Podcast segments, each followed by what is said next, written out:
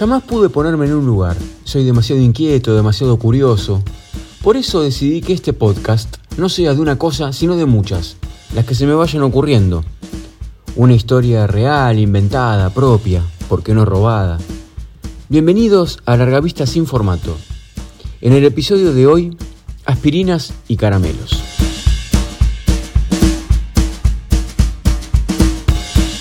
Hola queridos, queridas, ¿cómo andan? Bueno, por estos días, o por lo menos mientras estoy grabando este podcast, se está festejando el Día del Padre, en Argentina y en otros países, ¿no?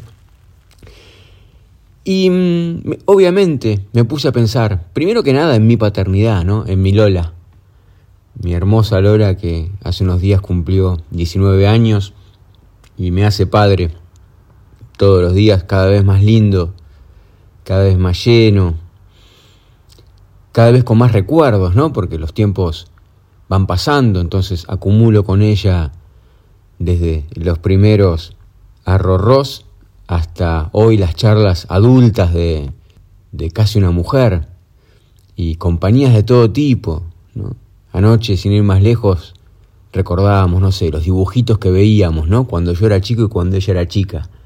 Y cómo íbamos compartiendo luego las enseñanzas que yo le daba sobre mis dibujitos y ella sobre los suyos.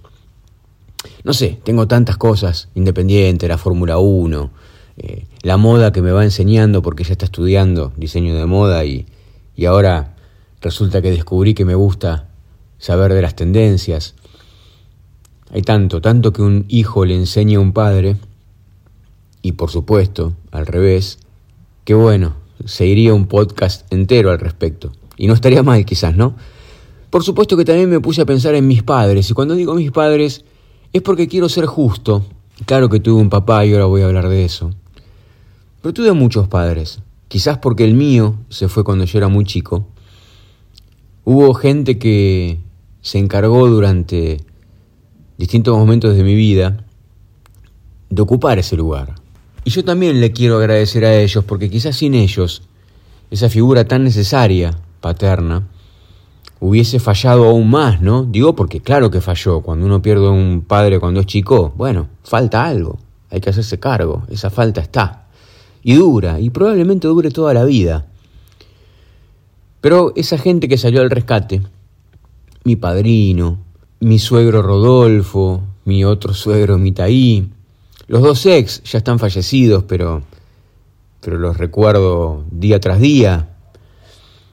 Muchos padres de amigos que, que se pusieron de a ratitos la 10 para, no sé, desde enseñarme a hacer un asado hasta caminar conmigo a la cancha o enseñarme cosas de todo tipo que por ahí los adolescentes necesitamos aprender de alguien, ¿no?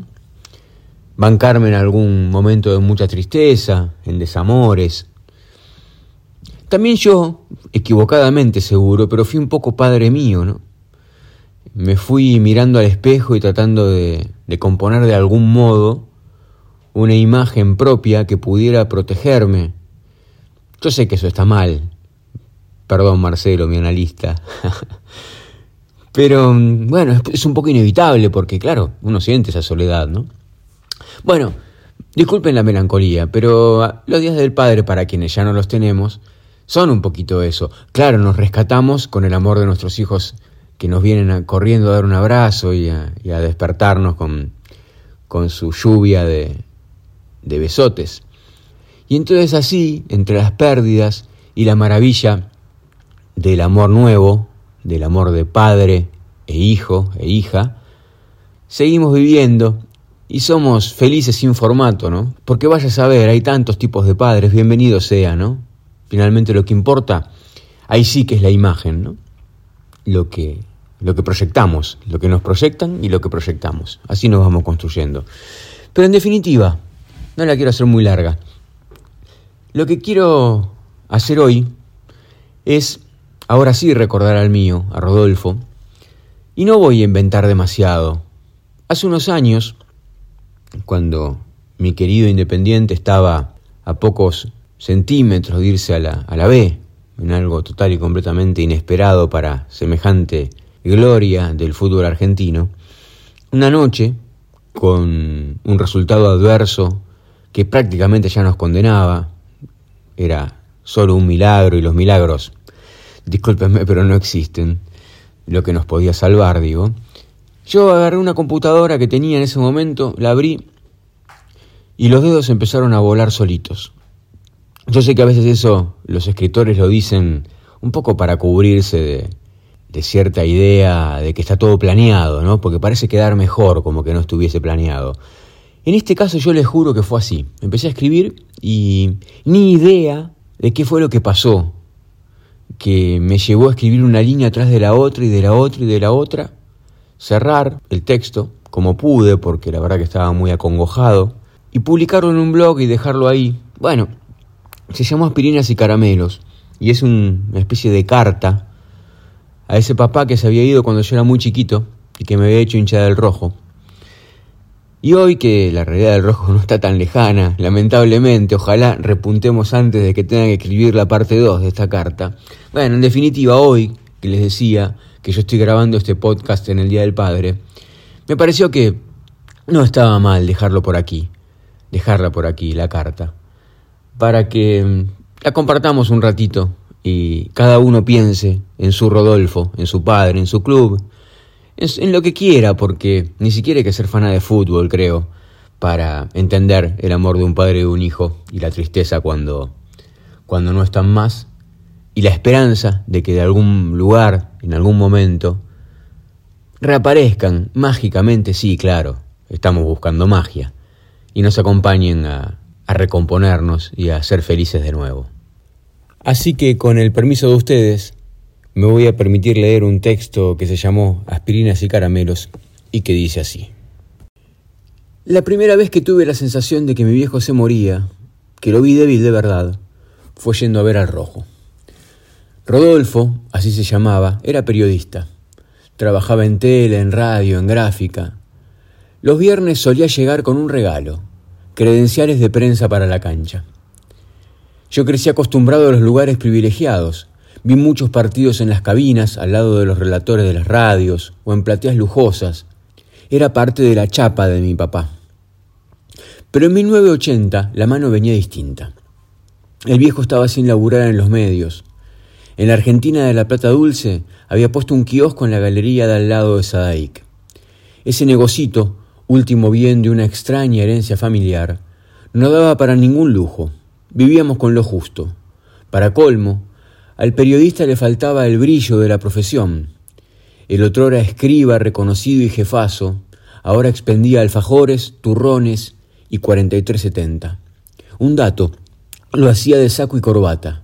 Me cuesta recordarlo con otro ropaje, era casi su uniforme. Es posible que yo, con once hinchabolas años, haya insistido en ir a la cancha ese día caluroso de diciembre. Jugábamos el partido de vuelta de una semifinal del Nacional. Racing de Córdoba nos había ganado 4 a 0 en la ida, pero vaya a saber qué extraño convencimiento nos llevaba a creer que lo podíamos dar vuelta. Tomamos el bondi a Avellaneda, ya no teníamos el Fiat 800 que se había ido para pagar una deuda, y encaramos la larga caminata por la siempre convulsionada Alcina. Éramos miles los que caminábamos hacia el estadio de la doble visera, envueltos en banderas, gorros y entonando cantitos que prometían que vamos a salir campeones. Llegando a las boleterías, vi que el viejo encaraba para la fila de la popular. Debe haber visto la cara de decepción del nene acostumbrado a las cabinas y las plateas, porque me dijo algo así como, hoy vamos acá, es mejor. No le creí. Entendí que era lo que se podía. La fila de al lado, la de las butacas, era más ordenada. La de la general era un caos de empujones, gritos. Mi viejo, vale la pena recordar que lo suyo eran las letras más que las multitudes, pujaba por llegar a la ventanilla pero no avanzaba. De pronto lo vi salir de esa marea de compradores de último momento. Vamos, me dijo, esto no es para nosotros. Me salió de adentro un ¿y si vamos a la platea? Creo que mi pregunta fue un puñal. Me contestó, no tenemos plata. Recuerdo la sequedad de la respuesta. Hoy entiendo que era la última armadura de un tipo disminuido, que no podía cumplirle algo a su hijo. ¿Era grave? No, claro que no. Pero evidentemente para él tenía un simbolismo. Ya no era lo que había sido. No se le abrían las puertas de las cabinas. No llegaba a comprar dos plateas. Empezaba a no poder. Con aire de vencidos volvimos por Alcina, una calle que siempre me pareció horrenda. Mientras nos alejábamos del estadio recuerdo haber escuchado el rugido de las tribunas, exaltadas por la salida del equipo. A las pocas cuadras mi viejo detuvo su caminata. Me miró y me dijo, espera un segundo. Se sentó en el portal de una casita. ¿Qué te pasa? le dije. No me siento muy bien, ya se me pasa. Una señora que veía la escena desde adentro de la casa salió y le dio un vaso de agua. La situación no duró mucho. Se recompuso rápido. Al rato estábamos de nuevo en el colectivo y media hora más tarde en casa. Lo que podría haber sido un simple sofocón fue para mí una señal grave. No sé bien por qué, pero ese día de diciembre algo me dijo que mi viejo se estaba muriendo. Tenía insólitos y jóvenes 53 años, pero fumaba mucho. Había tenido un preinfarto un par de años antes, no se cuidaba y estaba, comprendí muchos años después, muy deprimido. Rodolfo se fue un año y medio después, sin dar demasiada lucha, sin comprender que era más importante cuidarse que entregarse al vicio que lo había tomado a los catorce años y del que para colmo estaba orgulloso. Nos dejó rápido. Mi enojo con él, por no haber estado, por no haber bancado, por no haber peleado, duró años, muchos años. Ese hombre que se fue envuelto en debilidades, antes de apagarse, fue mi ídolo.